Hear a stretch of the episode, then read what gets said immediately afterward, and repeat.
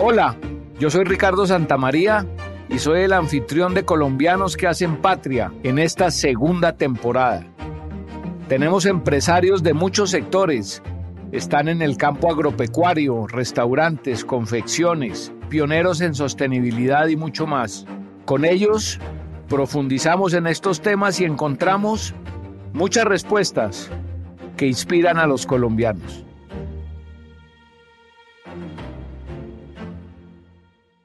Hola a todos y bienvenidos a un episodio más de Colombianos que hacen patria. Hoy vamos a hablar con Nicolás Rodríguez. Nicolás es administrador de profesión con una maestría en desarrollo sostenible. Y sobre este tema, la sostenibilidad en las empresas, vamos a profundizar hoy. No solo porque es un tema prioritario en la agenda nacional y mundial, la ecología, las empresas sostenibles sino porque es un tema clave para los jóvenes de hoy. El grueso de la carrera de Nicolás se ha dedicado a la implementación de modelos sostenibles de lo que él llama triple impacto, social, económico y ambiental. Los últimos siete años ha trabajado en la industria láctea desde Campo Real. Comencemos por ahí, Nicolás. ¿Qué es Campo Real? Campo Real es una empresa colombiana que se dedica a la producción y comercialización de derivados lácteos, especialmente quesos, eh, y lo que buscamos como organización es dejar huella en la sociedad a través del fortalecimiento del rol de la mujer y el desarrollo sostenible de la industria láctea a través de pequeños productores y transformadores. Eh, una empresa que ya lleva casi 20 años en el mercado nacional eh, y pues estamos en eh, y nuestros mercados aquí para continuar el análisis, muchos supermercados, grandes superficies eh, y un canal muy importante que es toda la parte de restaurantes, casinos y demás. Que en pandemia, al cerrarse todo, toda esa parte social, restaurantes y demás, nos impactó considerablemente, pero afortunadamente logramos recuperar en los otros canales que, que, que veníamos. Algo que hemos escuchado una y otra vez aquí en este programa de colombianos que hacen patria es cómo las circunstancias de la pandemia motivaron, o quizás dirían algunos obligaron, a cambios, a transformaciones, no solo en la vida de las personas, sino en las empresas, cambios que aún hoy persisten. No podríamos decir que todos estos cambios se inventaron desde cero, no. Pero lo que sí podemos decir es que se agilizaron. Estaban dentro de una programación de mucho más tiempo y la pandemia obligó a que todo se hiciera mucho más rápido, empezando por la transformación digital. Uno que se desarrolló muchísimo fue el canal digital. Creo que la pandemia nos obligó a gran parte de las empresas a incursionar, empresas que de pronto estábamos en canales muy tradicionales y todavía la venta en físico, a, explorar canales digitales y ahí tuvimos un, crecimiento bastante importante eh, de la mano con muchas de las plataformas que empezaron también a, tener un crecimiento. Y eso apoyó, eh, digamos, el cierre que hubo en ese otro canal de restaurantes, casinos, hoteles, pues que se vio gran, eh, grandemente impactado por la pandemia. Entonces, si lo miramos hasta ese punto, bien, mejor. O sea, en lo digital avanzaron. Avanzamos. ¿Qué pasa con el paro? Digamos que el paro genera unas condiciones eh, bastante complicadas para el sector agro, eh, porque cerramos vías, ya nosotros no teníamos capacidad de llegar a muchas de nuestras ciudades donde comercializamos el producto eh, y pues finalmente eso nos impacta considerablemente en el tema de ventas ese impacto, digamos, yo entiendo, no había tránsito, no se podían llevar y traer eh, productos ni alimentos, duró varios meses. Correcto. ¿Cómo, cómo sobrevivieron esa, ese, periodo? Pues mira, aquí viene algo muy importante eh, y, entrando un poco el tema de sostenibilidad es el trabajo en redes y el trabajo en grupos. Eh, nosotros somos parte de la Junta Directiva de Asoleche, que asocia a las empresas más grandes de transformación de leche en el país. Y lo que empezamos fue a generar planes de acción, en donde en conjunto ya empezábamos a mirar, bueno, tenemos logística, varias empresas de llevar a una misma ciudad, ¿sí? cómo generamos un acuerdo, vamos todos en caravanas, solicitamos apoyo del gobierno para que escolten los productos, pero pues ya empieza a ser un trabajo no solamente... O sea, los, los productos lácteos entraron a las ciudades escoltados por la fuerza pública. En algunas ciudades sí, en algunas tuvimos inconvenientes de que nos saquearon camiones. En el valle, por ejemplo. Exactamente, en el valle, llegando a Cali. Eh, pero entonces al final empieza a haber ese trabajo en redes, igual para venir de nuestra planta que en Boyacá, para venir a Bogotá, que es nuestro centro de distribución, entonces también pues, los acuerdos. Eh, al final esto es un trabajo en redes también para sobrepasar estos temas. Es como nos unimos con los diferentes organismos que están ahí involucrados para buscar soluciones, porque al final no podemos dejar de, sin alimentar al país. Este último comentario de Nicolás toca una fibra muy importante de lo que es el país hoy y de lo que estamos viviendo en este momento. En muchas partes se logró articular soluciones para la sociedad, soluciones que conjugaron el trabajo de privados, públicos, diferentes sectores, diferentes eslabones de la cadena, una coordinación que sin duda permitió avanzar. Esa coordinación la lideramos desde Soleche, entonces la asociación y a cargo del gremio privado. Exactamente. Entonces desde ahí el contacto con el gobierno, el contacto con todas las empresas, eh, pues para coordinar y ver en qué momento hay inconvenientes de tránsito en el país y de ahí cómo solucionar rápidamente, mantenerlos informados. Al final, eh, mucha de la respuesta era tener la información real y a tiempo, que veía pues uno mucha información que no era real entonces, tomar decisiones con base en eso era bastante complicado, pero al tenerte una fuente que te diera información verificada, información en tiempo real, pues también era mucho más fácil eh, responder a lo que pudiera estar pasando a nivel país. Y digamos, viniéndonos al momento presente, esos nuevos contactos, esa nueva coordinación entre autoridades se mantiene hoy, digamos, es algo positivo que les dejó este, este periodo. Eh, es algo positivo y, no solamente se mantiene, porque este trabajo viene ya de, varios años. ¿sí? Eh, y, creo que eso también es lo que da fuerza al gremio y que en el momento del paro específicamente pudiéramos responder eh, tan rápido, es que el trabajo en conjunto viene de años atrás, ¿sí? donde varias de las empresas del sector privado, competencia, porque finalmente somos competencia, nos unimos a mirar temas comunes, a desarrollar proyectos. Aquí lo interesante para los estudiantes y para todos los que nos ven, todos los que hacen parte del gremio son competidores, son productores que compiten por el mercado entre sí. Y aquí la competencia, vamos a decirlo, se olvidó por un, digamos, objetivo superior que era trascender una, una, situación difícil como el paro, incluso la pandemia. Eh, eh, en los gremios ocurre eso, pero este es un elemento, digamos, novedoso en el sentido de que se mantiene, digamos, después de estos momentos duros. Claro, claro, Ricardo, se mantiene y ya no solamente es la visual de, ok, un tema específico del paro, pero ya dentro de, dentro de la misma asociación tenemos una mesa técnica de sostenibilidad donde estamos todas las empresas y los gerentes o, responsables de sostenibilidad de cada empresa eh, pensando en, bueno, ¿qué vamos a hacer como gremios en la sostenibilidad? Tenemos mesas técnicas en temas logísticos, mesas técnicas en temas de publicidad y mercadeo. Entonces ya empezamos a romper esas barreras de competencia, mirar pues y al final entender que si queremos crecer un mercado y lo crecemos entre todos, eh, pues va a haber más para todos. ¿sí? No es como le quito yo, yo al otro. Claro, sigue habiendo la competencia y eso es normal, pero es una competencia donde también cooperamos en puntos que son estratégicos para la industria. Bueno, hasta ahora llevamos dos aspectos, dijéramos, en los cuales, dirías en, en, en palabras tuyas, han avanzado digamos, en temas de, cooperación, de superar la competencia para ir a, niveles de cooperación y en asuntos digitales. Mirando la pandemia, más allá del paro, mirando la pandemia, ¿en qué otros aspectos dirías que han mejorado o empeorado? Bueno, viene el tercer punto de análisis y es el punto a hoy. ¿sí? Al punto a hoy donde eh, digamos, varios efectos como el dólar, varios efectos como la crisis de contenedores, eh, ha afectado el agro. Uno de los grandes problemas de la pandemia y que aún hoy persisten está en la llamada crisis de la cadena de suministros, que recae principalmente en los denominados contenedores, ese transporte de larga distancia. Nicolás desarrolla un poco más este tema para lo que significa hoy las demoras en este transporte de contenedores.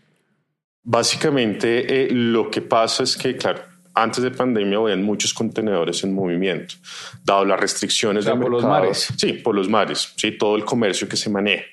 ¿Qué pasa actualmente? Hay muchos, digamos, no hay contenedores para transportar mercancía ¿Y por qué no hay? Porque los que hay están llenos de mercancías que venían previo a pandemia o durante la época y que las empresas quebraron, no pudieron comercializar el producto. ¿Qué pasa? Eso no es que simplemente pueda yo abrir y sacar y desocupar eso y ya, sino pues eso tiene unos protocolos eh, que exigen unos tiempos, que si la persona no responde, tiene que estar la mercancía ahí durante un periodo de tiempo muy largo. Entonces no hay cómo transportar, eh, transportar las mercancías a nivel internacional. Eso lo que ha hecho es aumento en los precios de los insumos para el sector agro. Sí, específicamente para todos los sectores, los carros, eh, exacto, cantidad de sectores que han sido, digamos, están en un momento como de, de, congelamiento. Exactamente, sí. Y, y, sector agro, entonces, para la ganadería, mucho aumento de los, de, los, de los insumos, lo que encarece el precio de las materias primas. Y hay otro efecto eh, que está dado con el tema de la carne que la carne empieza a ser mucho más o, a venderse por un mayor valor, sobre todo en mercados internacionales. Entonces los que estaban dedicados a ganadería de, leche ahora están en ganadería de carne. Entonces disminuimos la oferta que hay de, leche y eso hace que los precios suban. Entonces si tú haces una comparación en, términos, en términos absolutos, mientras tú hace un año comprabas un litro de leche eh, puesto en planta a 1.300 1.400 de las más costosas, eh, hoy ya ese precio supera los 2.000 pesos, 2.100. Entonces casi que se está duplicando en un año eh, eh, el precio. O sea, digamos, un efecto negativo de la pandemia es que los, la comida, el precio de la comida subió en general. Exactamente. Y hay una dependencia, es decir, lo que vemos es una dependencia grande y, que es interesante evaluar en términos de, de, opciones de desarrollo del país, ¿no? tenemos una dependencia en temas de insumos agropecuarios del exterior que aquí tenemos un potencial de desarrollarlos. ¿sí? Entonces, todo el sector rural, y digamos un poco es a lo que me dedico también yo, es entender el sector rural y las potencialidades que hay, cómo podemos aprovechar para poder suplirnos. O sea, estamos en un momento donde queremos no solamente producir alimentos, sino las materias primas para producirlos y hacerlo aquí, los insumos. ¿A eso te refieres cuando hablas de insumos? Claro, de insumos y, y para el sector agro es decir, el sector de producción de alimentos y pues al final de alimentos que pueden ser insumos para eh, otras industrias del sector agro, hay una oportunidad que, que se puede desarrollar. Y pues finalmente lo, que vimos en pandemia con el tema de la papa, hace unos años que salían a las carreteras a regararla. Hoy la papa está 10, 20 veces más costosa que lo que estaba hace un año. ¿Tanto así? Mm, sí. Ahorita es un lujo comer papa. Ay, María. Pero los cambios no tienen que ver solo con cuestiones que pudieran llamarse negativas. Los sistemas sociales también encuentran nuevas maneras de hacer, valga la redundancia, cosas nuevas. Relaciones, se forman nuevas perspectivas y queremos las reflexiones de Nicolás en este tema, cómo estamos interactuando entre todos? Creo que uno de los efectos eh, positivos, y, me retomo un poco, digamos, al caso que, vimos con Asoleche, pero también pasa a nivel de proveedores, clientes, es el fortalecimiento de las relaciones.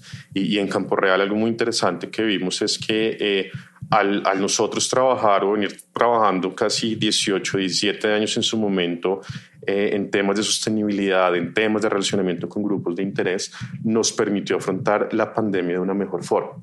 ¿sí? Porque las relaciones que teníamos con nuestros proveedores, con nuestros clientes, estaban no solamente basados en un tema transaccional de compro y te vendo. Tema de confianza, más de tema de, ayudarlos en temas de pedagogía, aprendizaje, nuevos modelos, etcétera. Exacto. Entonces, entonces lo que vimos en pandemia es eso, tener esa base tan fuerte en el desarrollo que teníamos de relacionamiento nos permitió responder a las necesidades de forma más rápida.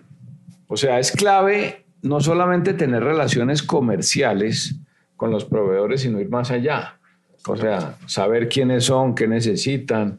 Oiga, a usted le falta aprender de contabilidad, venga y hacemos un curso, no sé. Estoy improvisando un poco aquí. Sí, sí, es, es, es, digamos todo eso más y digamos que de ahí eh, uno de los, de los, temas que aprendimos también en Campo Real es finalmente Campo Real no es un solo actor eh, que comercializa, produce leche, sino está dentro de un entorno y también tiene que estar alineado con las necesidades de ese entorno. Y de ahí viene que entonces como compañía empecemos a participar en procesos de decisión del territorio, en procesos de desarrollo económico local en cómo empezar a conectar diferentes cadenas productivas y nuevamente pensando en cómo crecemos entre toda esa torta del mercado y no en cómo yo me llevo la mejor parte. Eh, y, la pandemia nos, nos aceleró mucho el proceso en temas que ya nosotros tenemos alianzas con cadenas productivas de turismo, con cadenas eh, apícolas, de artesanía.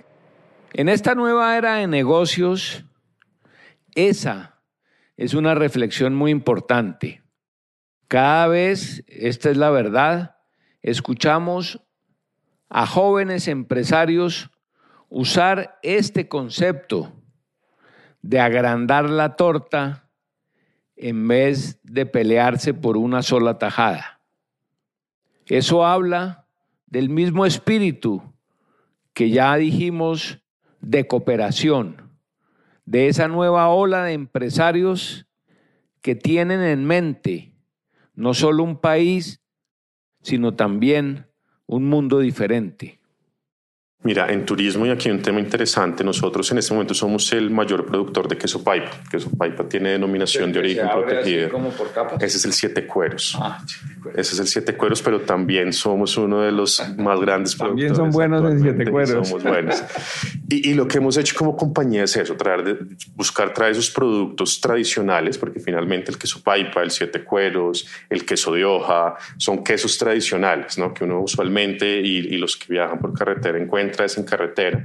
Lo que hemos hecho como compañía es buscar llevar esos productos eh, artesanales, manteniendo esa tradición a mercados mucho más masivos. Y el queso paipa, que tiene una particularidad que tiene denominación de origen protegida, solamente se puede producir en los municipios de Paipa y Sotaquirá, eh, en, el departamento de Boyacá, lo hemos venido integrando con procesos de turismo, turismo rural, turismo de naturaleza. Eh, tienen unos sitios especiales y llevan a los turistas allí Exactamente. a tener una experiencia con el queso. Alrededor de toda la cadena, desde el ordeño de la vaca hasta... Ah, los llevan al ordeño. Correcto. Entonces hemos desarrollado esos procesos de turismo, entonces empieza a conectarse con temas de alojamiento. Como el parque del café, pero con la leche. Exactamente. Un parque de la leche. Exactamente igual es lo que hemos venido haciendo. Y pues al final esto viene con la integración de, de de los empresarios del territorio. O sea, no es Campo Real haciendo todo, sino bueno, el que tiene el alojamiento, el que tiene el restaurante, el que tiene el hato de leche. Y esas integraciones al final lo que generan es una dinámica de desarrollo económico con las potencialidades del territorio local y al final lo que estamos implementando es que también eso tenga una visual de sostenibilidad. ¿Sí? porque pues no es un turismo invasivo, sino es un turismo que se adapta a las condiciones del territorio, protegiendo el ambiente, es un turismo que genera desarrollo social, porque pues también estás eh, fortaleciendo las prácticas culturales y las tradiciones, y pues eh, como lo vamos ahorita, un trabajo desde la parte social y ambiental que al final genere eh, un retorno económico para todos los actores del territorio. ¿Tú dirías que esta, digamos, acercamiento o, este, o, este, o esta liga con el tema del turismo, o sea, producción de, de, derivados de la leche y turismo, se agilizó en la pandemia, ya venía de antes, se empezó ahora, ¿cómo es ese proceso? Mira, habían temas que veníamos ya trabajando en la estructura previo a la pandemia. La pandemia nos frenó un poco, eh, eh, pues por el tema de que no puede haber circulación de personas en el país, eh, pero una vez hubo la apertura, al tener ya la base, pues digamos que durante ese tiempo de, de encierro igual seguimos trabajando en diseñar los modelos de negocio, diseñar las experiencias, en coordinarnos todos, pues nos dio el espacio para que ya hoy en día tengamos algunas rutas consolidadas, varias funcionando, llevando proyectos de desarrollo a las comunidades. Miremos un poco, ustedes están dentro del sector agropecuario. Sí. elevémonos un poco al sector agropecuario colombiano y desde tu experiencia, ¿cómo está hoy? ¿Cómo se, cómo, cómo se desempeñó a lo largo de la pandemia el sector agropecuario colombiano y, y en qué ha mejorado o en qué ha empeorado? Pues digamos que, que, la mejora más grande es que todos nos dimos cuenta de la importancia que tiene para el desarrollo del país. Y en el tema de alimentación, finalmente, eh, pues identificamos que, que, hay una gran importancia de lo que tenemos nosotros en las zonas rurales de Colombia. Eh, identificamos que hay muchas falencias, muchas zonas donde los mercados no llegan y donde el gobierno no llega, entonces el desarrollo es muy complicado. No hay carreteras, por ejemplo. No hay carreteras, no hay mercados cercanos, no hay infraestructura, eh, no hay acceso a educación. ¿Sí? Eh, entonces eso dificulta mucho el desarrollo de algunas zonas, donde hay mucho potencial, nuevamente insisto, ¿sí? Donde, eh, y, digamos aquí la discusión es, tiene que llegar el mercado, tiene que llegar el gobierno, eh, bueno, creo que es una discusión un poco más, más profunda, pero, pero el, el, el tema es llegar, el tema es llegar y ver cómo a partir de lo que se puede producir ahí, de las capacidades que tiene el territorio, empezar a formar a las personas, empezar a generar empleo, generar procesos productivos. Eh, y pues al final, digamos, gran parte del país son zonas rurales, son zonas rurales que tienen la capacidad de proveer alimento y proveer alimento no solamente para nosotros, sino para exportación, mercados. Y eso tiene que ir conectado, que digamos ahí, ahí es donde viene el otro, el otro, la otra oportunidad de mejora grande, es dar valor agregado a esas materias primas. O sea, no depender solamente de materias primas y commodities, sino, ok, cómo yo le doy, o sea, un frutal que tengo, de duraznos, por ejemplo. ¿sí? Pues no vende el durazno que se lo compran a 200, 300 sino, oye, puedo hacer un proceso productivo para hacer unas mermeladas, para hacer algún otro proceso que le dé valor a esa materia prima y lo pueda vender en mejores mercados. Y, sí, y hacia allá podemos avanzar nosotros desde, desde el sector rural, desde la parte agropecuaria, en cómo empezar a dar mayor valor agregado a las materias primas que tenemos. Eh, y, y, seguramente conquistar mercados internacionales. Y el queso pipe al final es un ejemplo claro de eso. Entonces, lo que nos estás diciendo es, por un lado, digamos, hay más conciencia en el país, en los empresarios del sector agropecuario, hay más conciencia de, producir alimentos, de generar oportunidades, de ir más adelante, pero tenemos un problema muy fuerte de infraestructura. O sea, e, es caro para los productos salir porque pues, salen en mula, duran dos días y se pudre otra de las nuevas perspectivas que trae Nicolás a esta discusión es la noción de pensar no únicamente en los mercados internacionales. Hay toda una economía doméstica a la cual servir y atender, a la cual desarrollar. Y esto es bueno no solo para el que vende, sino también para el que compra. Es uno de esos mecanismos, para decirlo gráficamente, que agranda la torta. Inclusive pensando en temas nacionales, que tenemos que llevarlos a la capital para que eso se venda bien. Eh, hay, eh, hay, digamos, métodos de, de, comercio, circuitos cortos de comercialización, que también lo que busca es ok, miremos lo que tenemos cercano, qué mercados tenemos que podamos ir desarrollando, que nos permite ir generando una dinámica de mercado fuerte y voy creciendo. ¿sí? O sea, no necesariamente tengo que pensar en yo llevar el producto de un lado al otro del país, sino bueno, cómo empezamos a movernos aquí, qué dinámicas podemos trabajar. ¿Sí? con las problemáticas de infraestructura, de acceso a recursos para inversión, de acceso a educación. Entonces, ¿cómo empezamos a trabajar en conjunto? Vamos creciendo, vamos desarrollándonos, vamos generando una masa crítica que al final tengamos la capacidad de ir a una alcaldía, una gobernación y decirle, apóyeme con carreteras. Y esos son un poco los modelos de, de las agencias de desarrollo económico local que, eh, pues digamos, una de ellas las que estamos implementando en, en, Boyacá es, bueno, cómo nos reunimos las diferentes cadenas productivas que son potenciales del territorio, cómo empezamos a generar dinámicas de comercialización que empiecen a fortalecer el desarrollo económico, pero también cómo empezamos a atender las necesidades que tenemos como cadenas productivas y nos empezamos a integrar con las entidades territoriales. Entonces ya es, oiga, gobernación, necesitamos este tipo de proyectos. ¿sí? Oiga, usted que va a ser candidato a X puesto público venga, escuche las propuestas que nosotros tenemos y se alineen con su plan de gobierno, sí o no. Venga, eh, gobierno nacional que tiene tantas convocatorias y recursos, denos estos recursos por esta convocatoria para estos proyectos específicos.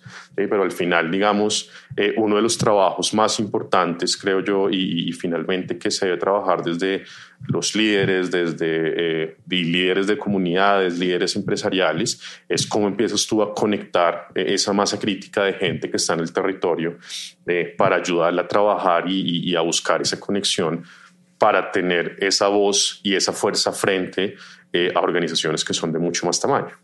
Bueno, vamos a ir redondeando y, vamos a pasarle la palabra a algunos que quieran eh, preguntar. Empezamos con nuestra profesora. Eh, desde el punto de vista general, Nicolás, aterricemos un par de conclusiones en, en, en qué hemos mejorado y quizás en qué estamos peor, digamos, desde el punto de vista de la producción, de, la empresa donde tú trabajas o también o, y también en temas de sostenibilidad?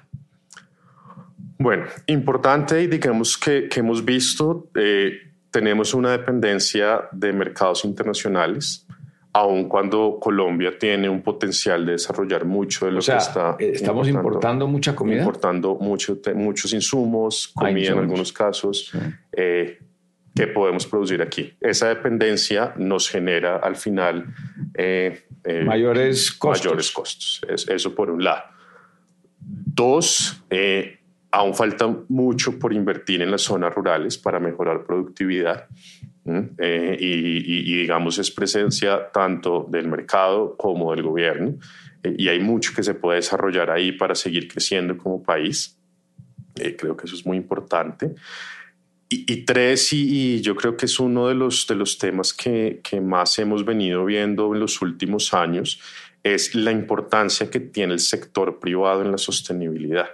¿Sí? y cómo las empresas tenemos cada vez más responsabilidad en identificar los eh, impactos o riesgos que tenemos a nivel social, ambiental, económico y tenemos que empezar a trabajar en pro de ello. ¿Sí? Ya la sostenibilidad no es un tema de que el gobierno expida una ley, un impuesto eh, o nos obligue a hacer algo, sino es el compromiso del sector privado, que finalmente es donde están los mayores impactos en entender sus cadenas productivas eh, y generar proyectos enfocados a, generar, digamos, sus impactos positivos a nivel social y ambiental con enfoque en rentabilidad. Si el sector privado no está comprometido en eso, eh, el avance que queremos en los resultados no va a ser fácil. Brevemente, para beneficio de todos. ¿Cómo entiendes tú o la empresa donde tú trabajas la sostenibilidad? Al final, la sostenibilidad la entendemos entre los impactos sociales, ambientales y el beneficio económico que podamos generar.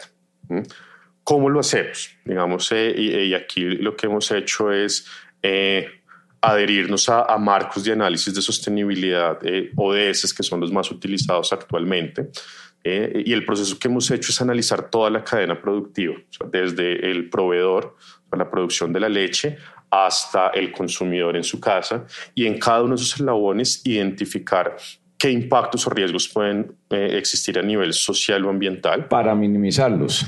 Para, para empezar a trabajarlos. para empezar a trabajarlos, exactamente. los ODS la mayoría lo saben, para el que no lo saben, son los, eh, es de la ONU, ¿Qué quiere decir exactamente ODS? Objetivos, de desarrollo, sostenible. que son globales, son para todas las naciones, para todas las empresas, y ustedes adhirieron a estos ODS.